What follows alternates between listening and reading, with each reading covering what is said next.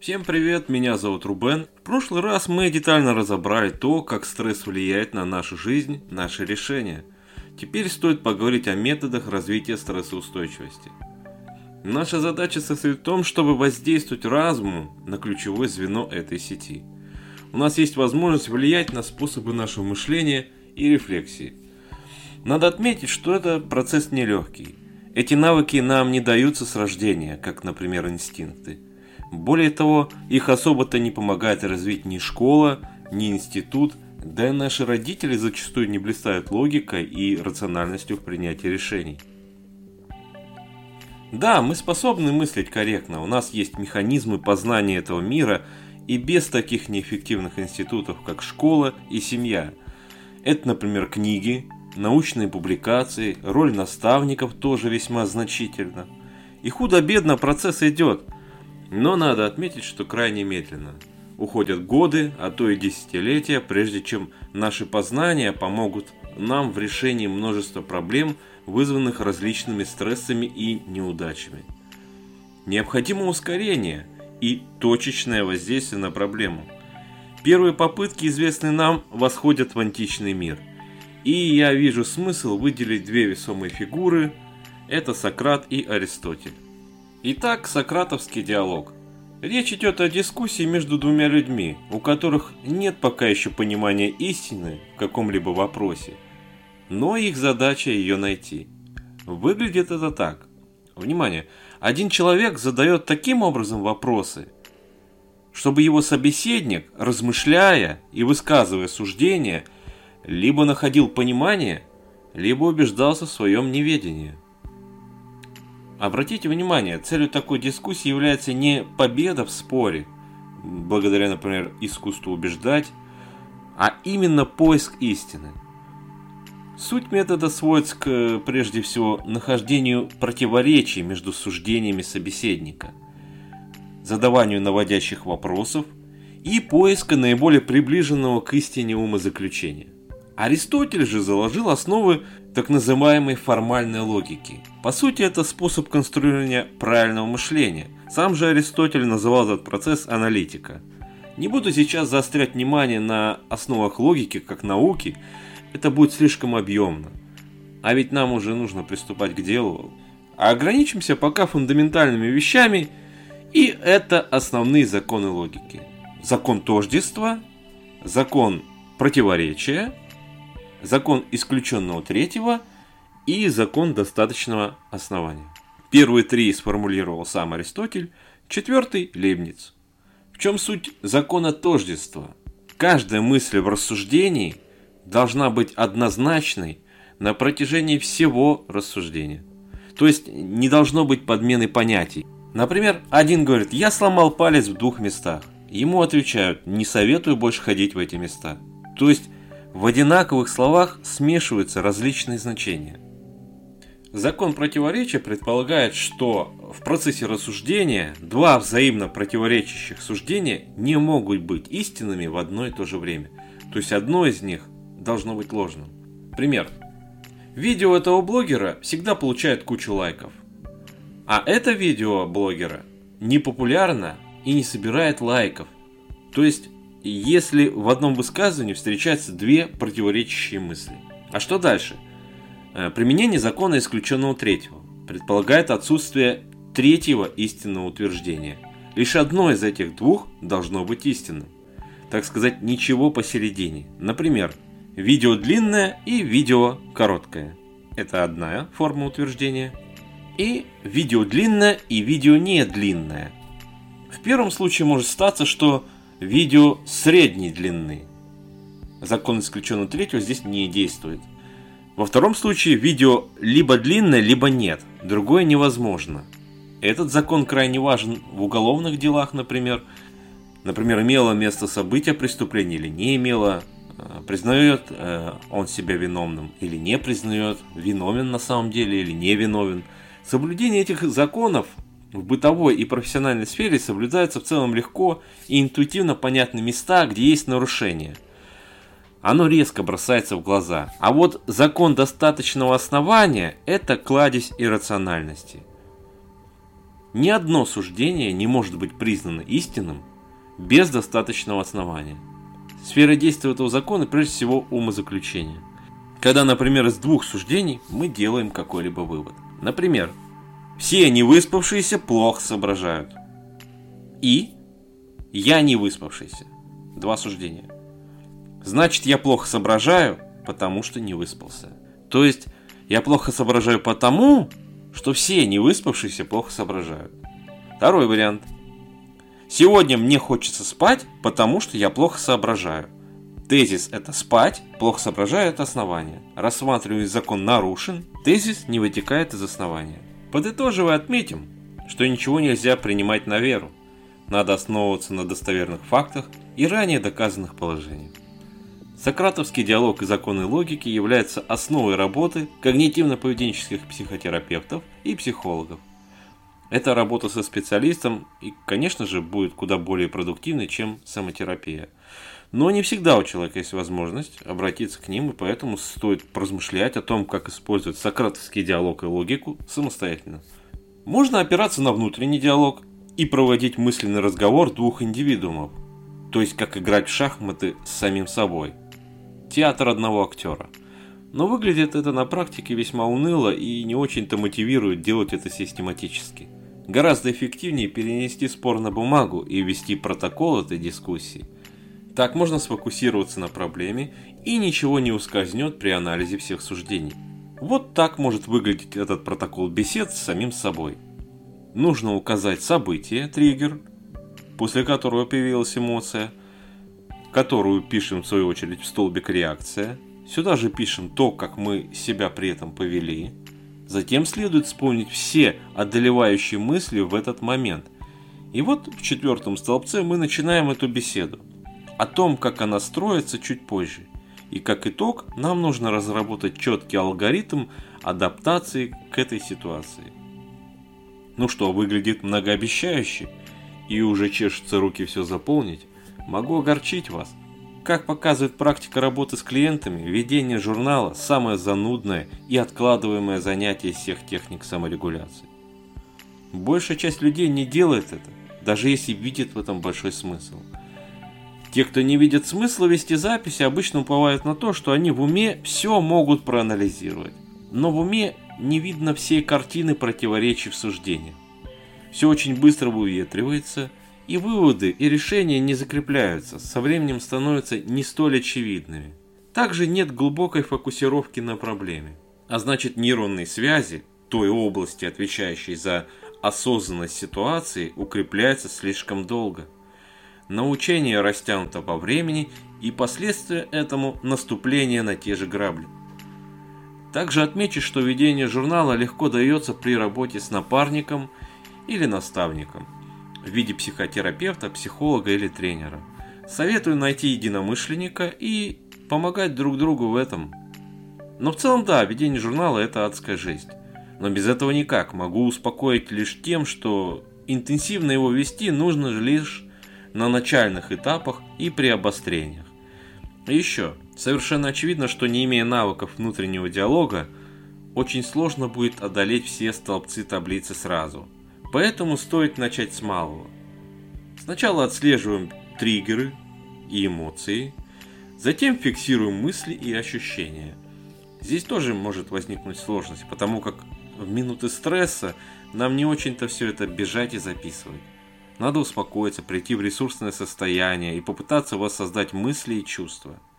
А эффективное оспаривание алгоритма возможно чуть позднее, когда набьете руку, обретете знания и техники – Теперь я бы хотел продемонстрировать на примере, как вести журнал. Для этого представим себе типичного менеджера по продажам в торговой сети бытовой техники и электроники. Пусть его зовут Дима.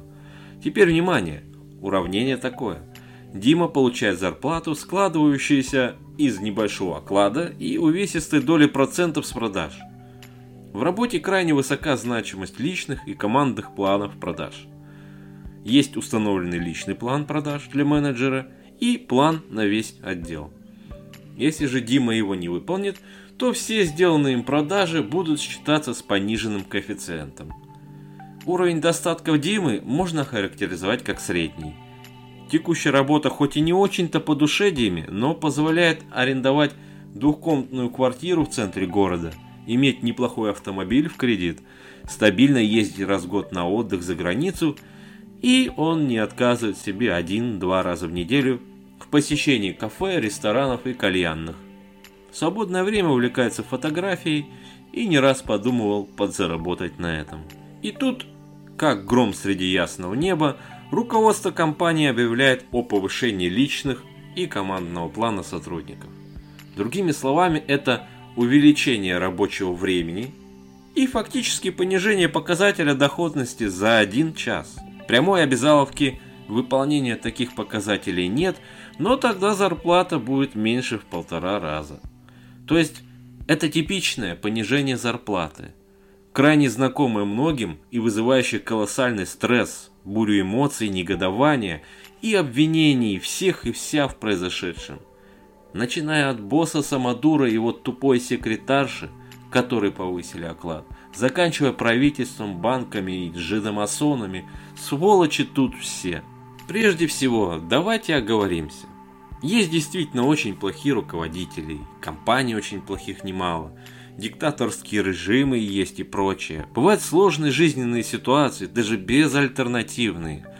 Мы же заострим внимание на типичной ситуации, где от человека на самом деле много что зависит. И лишь только из-за когнитивных искажений и выученной беспомощности он чувствует себя марионеткой, неспособной строить свою реальность. Прежде всего заострим внимание на тех искажениях, которые обычно приводят человека к подобным ситуациям.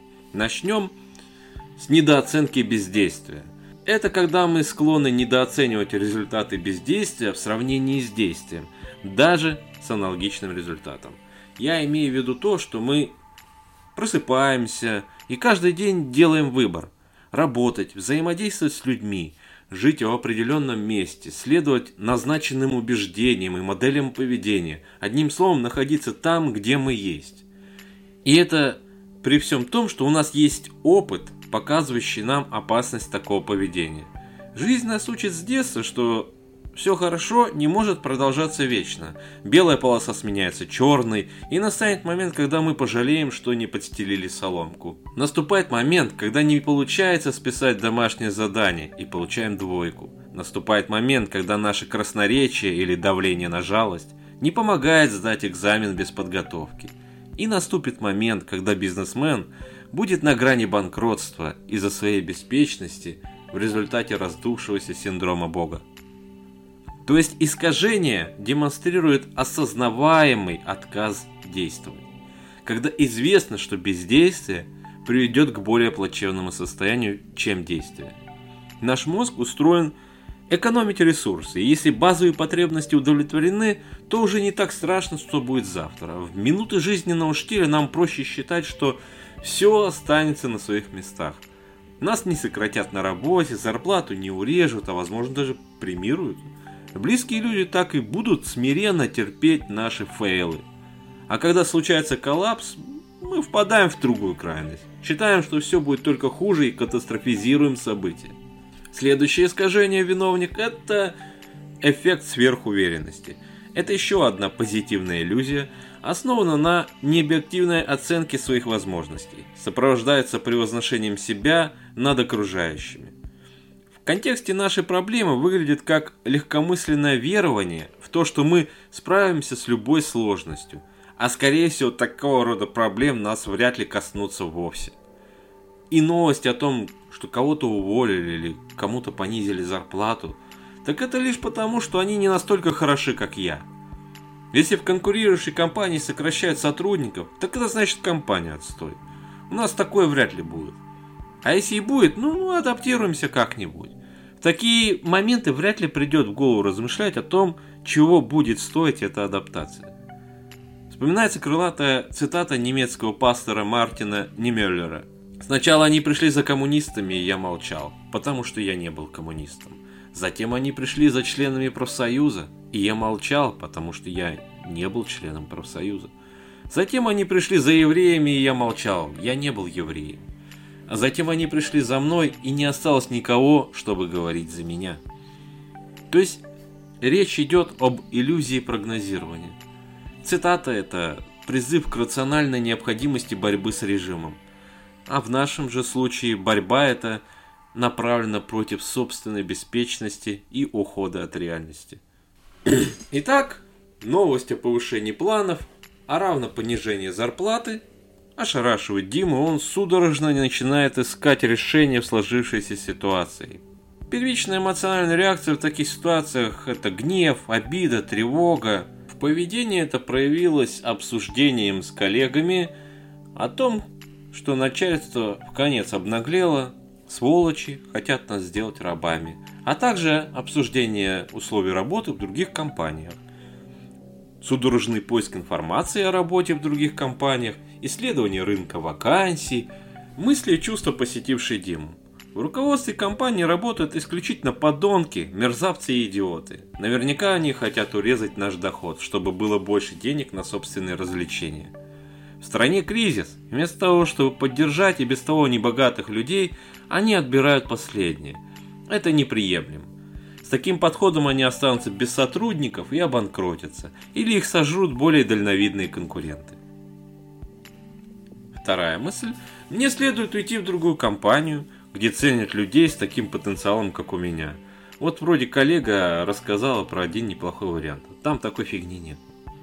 Третья мысль. В этой компании нет перспектив, нужно двигаться дальше. Я поизучал рынок вакансий, и мало того, что там обещают даже больше того, что платили здесь, скорее всего меня возьмут на более серьезную должность. А тут, походу, из меня рано или поздно курьера сделают. Прошел день, второй, неделя. Дима все это время неистово обзванивал вакансии, рассылал резюме и даже пару раз сходил на собеседование. Вот только условия оказались как-то часто бывает слишком далекими от ожиданий а по остальным вакансиям так и никто и не позвонил. После всех этих скитаний и нервяков у Димы начало формироваться глубокое ощущение. А что если я не так уж и хорош? Что если я не найду другую работу? А вдруг я уволюсь, а мне не на что будет платить по счетам? В результате рефлексии у Димы образовалось новое событие-триггер. Внутреннее событие. Мне не на что будет жить. Я вернусь к родителям и буду вынужден влачить жалкое существование. Эмоции, которые проявили себя в этот момент – растерянность, паника, отчаяние. В поведении это проявилось капитуляцией, то есть согласием с тем, что теперь придется работать намного усерднее и дольше по времени. И мысли, которые одолевали Диму, были следующей формы. Если я буду зарабатывать меньше обычного, я этого не перенесу. Мне и так не хватало. Я не мог себе позволить даже купить качественную фототехнику. Вторая мысль. Я чувствую, что должен согласиться на переработку. Начальство не понравится, если я не буду стараться. Третья мысль. Я понимаю, что подобное может повториться, но не со мной. Я буду усердно работать, что нравится начальству, и это меня не коснется. И еще одна мысль. У меня нет выбора. Придется терпеть. Я уже изучил рынок вакансий, все печально, платить больше не будут. Итак, мы заполнили колонки и таблицы, за которые ответственна первая сторона диалога, так сказать, пациент. Теперь время анализировать. Начнем со спаривания суждений. В руководстве компании работают исключительно подонки, мерзавцы и идиоты. Они хотят урезать наш доход и пустить их на себя любимых. Какой ошибке мышления соответствует это суждение? Это фундаментальная ошибка атрибуции. То есть попытка объяснить действия человека или группы лиц их личными качествами. То же время собственное поведение, как правило, продиктовано внешними обстоятельствами, например, тяжелой жизнью.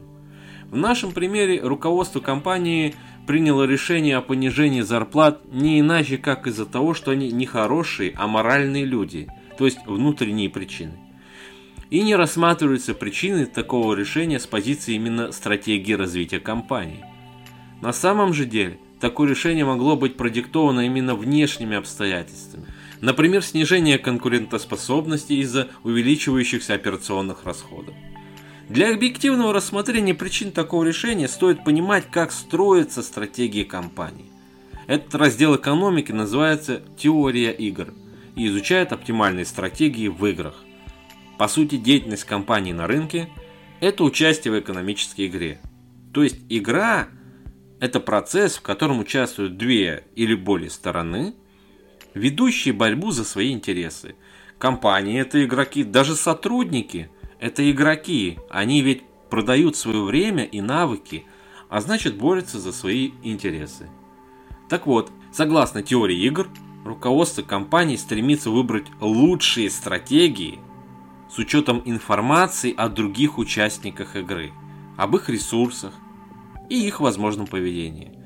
Другими словами, если руководство разработало план оптимизации и выдвинуло такие кабальные условия, значит спрогнозировано поведение сотрудников, что не будет забастовок или многочисленных увольнений, не будет проблем с профсоюзами и все будет принято, хоть и с ворчанием какое-то время. Но людям свойственно слишком антропоморфно представлять цели компании. Если есть возможность эксплуатировать какие-то пробелы, то компания это сделает рано или поздно. Это ее природа, потому как цель – выживание, как и в животном мире. Это не хорошо и не плохо – это есть, и нужно учитывать такое положение вещей. Но не все компании хладнокровные хищники, безусловно, не способные на поддержку, встречаются и обратное. Но опять же, это всего лишь часть стратегии выживания. Без этого элемента была бы низкая продуктивность команды, например. У компании нет цели борьба за нравственность. Ее цель – увеличение доходности и капитализации – и если рынок диктует определенные условия, то задача адаптироваться всеми способами. Итак, следующее суждение. Мне следует уйти в другую компанию, где ценят людей с таким потенциалом, как у меня. Коллега рассказала про неплохой вариант. За формирование таких выводов отвечает искажение селективного восприятия. Это когда люди склонны замечать те вещи, которые ожидают увидеть или услышать, игнорируя все остальное. Так, в нашем примере Дима услышал от коллеги о хороших условиях в другой компании и проигнорировал все негативные аспекты работы в ней. Он лишь слышал то, что хотел услышать, чтобы снизить градус тревожности в этой стрессовой ситуации. Следующее суждение. В этой компании нет перспектив, нужно двигаться дальше. Я поизучал рынок вакансий и там обещают больше того, что я имел здесь. И это типичная предвзятость подтверждения – это когда человек ищет и интерпретирует такую информацию, которая согласуется с его уже сформированным убеждением. Дима уже понял, что компания, в которой он работает, теперь полный отстой. И теперь на фоне этого он избирательно анализирует рынок, не обращая внимания на то, что новая работа может нисколько не отличаться от имеющейся. Он даже не предполагает, что там могут сейчас или чуть позже происходить те же процессы. Теперь приступим к искажениям, ответственным за катастрофизацию, за мысль «мне не на что будет жить». Мысль и аргументация у нас «если я буду зарабатывать меньше обычного, я этого не перенесу». Мне и так не хватало денег на мои цели. И это искажение отклонения в сторону статуса кво. Это склонность людей желать, чтобы вещи оставались приблизительно теми же самыми – то есть сохраняли статус-кво. Оставаться там, где он находится. В нашем случае это своего рода эффект привязки к стилю жизни.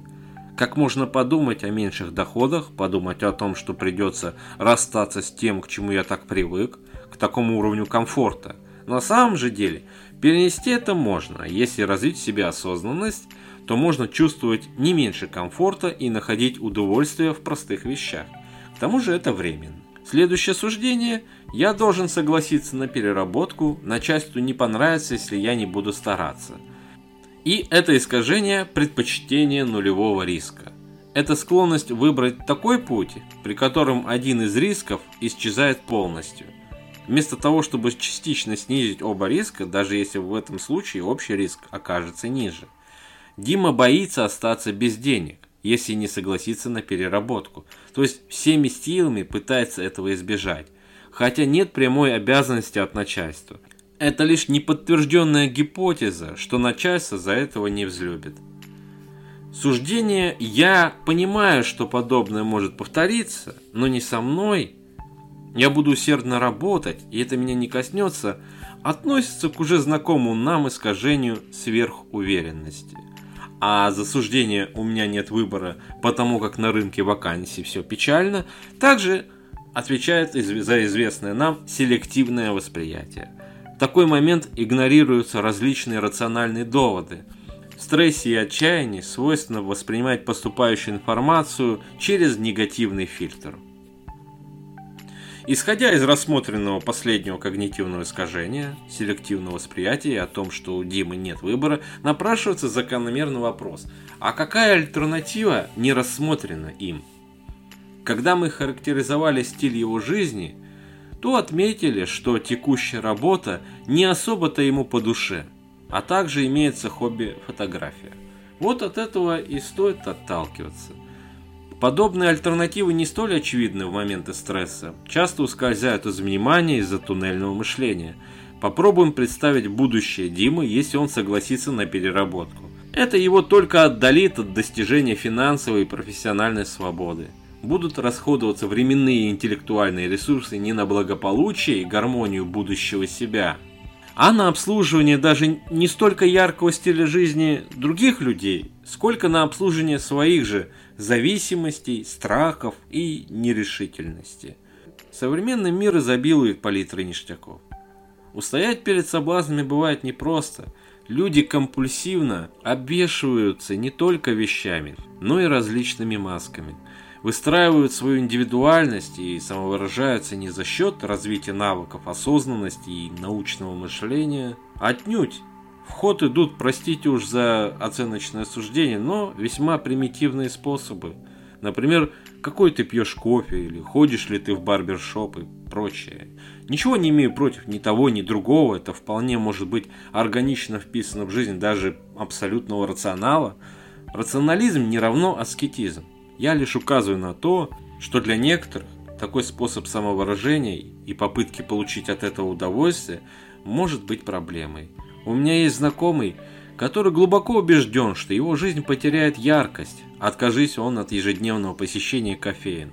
Даже в те периоды его жизни, когда он платил за кружку кофе половину своего дневного дохода, он считал, что без этого он просто пустое место. То есть осознание того, что он не в тренде и не может пройтись по офису со свеженьким латте, вызывало у него подавленное состояние.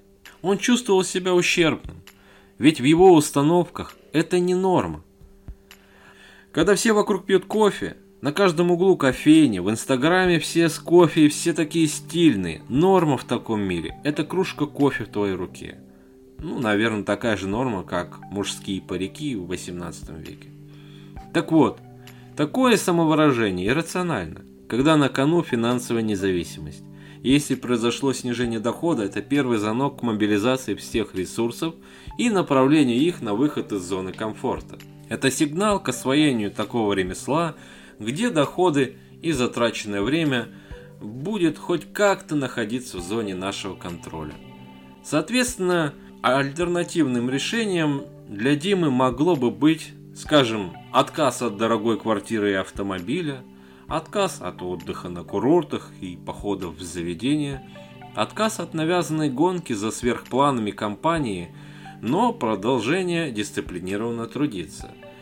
А время, которое планировалось на переработку, выделить для развития навыков профессионального фотографа. Рекомендуется общая оптимизация расходов с целью экономии средств для приобретения необходимой фототехники, а также разработка бизнес-плана собственной фотостудии. Это будет альтернативой идеи устройства в другую компанию или согласие на переработку в той, в которой он работает. Понятное дело, что всегда есть нюансы. Это просто пример в вакууме. И каждый отдельный случай требует более глубокой аналитики. Наверняка найдутся примеры из жизни, которые указывают на необходимость усердно трудиться и добиваться более высоких показателей, согласиться на переработку и развивать свою продуктивность. Но это актуально лишь когда деятельность рассматривается как призвание, например. В нашем случае для Димы это направление не очень привлекательно. Да и в целом, я лишь ставил целью продемонстрировать механизм работы с иррациональными мыслями при реакции на стресс. Вот таким образом можно работать со своим мышлением и развивать рациональность. Это всего лишь весьма поверхностный разбор. На практике последние два столбца выглядят более объемными. В дискуссии может вполне появиться целая цепочка суждений и аргументаций, приводящая к самым глубинным убеждениям. Да и в столбце решения зачастую не просто список действий, а вполне себе обширный алгоритм дерева возможных решений на все возможные ситуации. Ну что ж, думаю, на сегодня хватит. Всем пока!